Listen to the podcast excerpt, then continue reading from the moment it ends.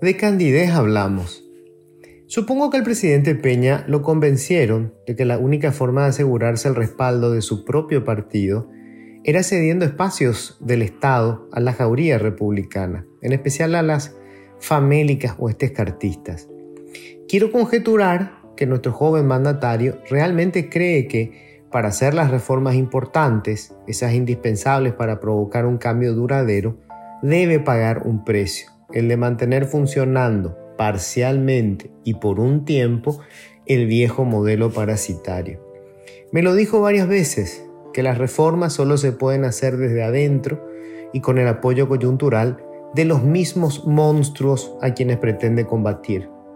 Sé que suena absolutamente naif, pero realmente espero que no se esté engañando y que las licencias que hace hoy no terminen por devorarlo mañana.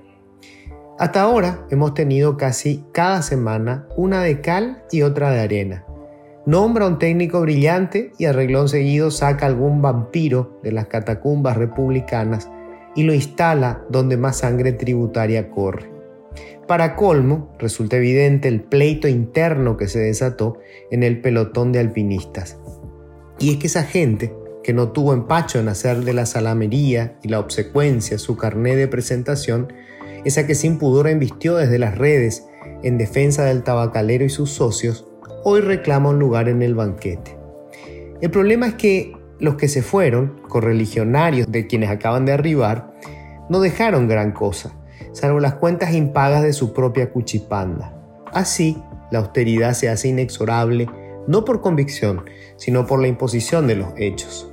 Sencillamente no hay lugar para todos, no importa cuánta dignidad hayan perdido en el largo camino de la genuflexión. En consecuencia, las mordidas se suceden públicamente y sin el menor disimulo.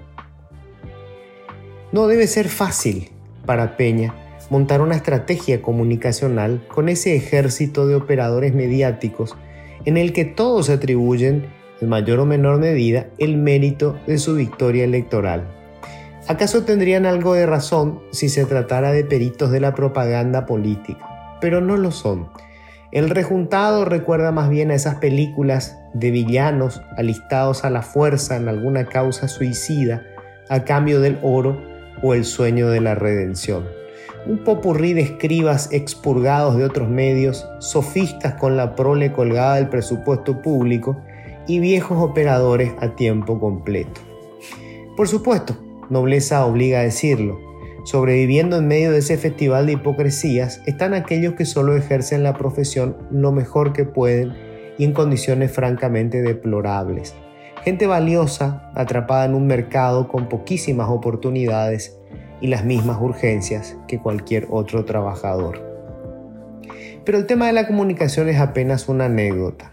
La verdadera pesadilla para Peña son los apremios de su padrino político, inmerso en una feroz campaña de presión a la justicia, buscando blindarse ante cualquier pedido de extradición y cumplir de paso sus sueños lujuriosos de vendetta.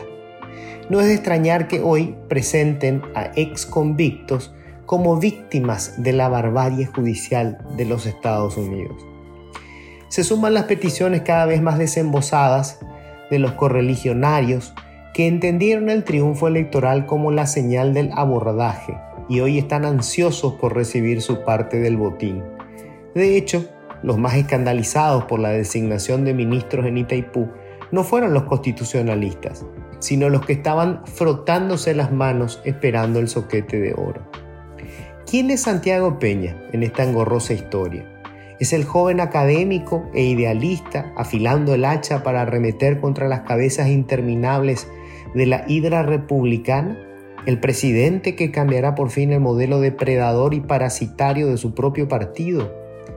¿O es solo el gerente coyuntural del tabacalero, apenas su plan alternativo para mantener sus significativos negocios bajo la protección del Estado?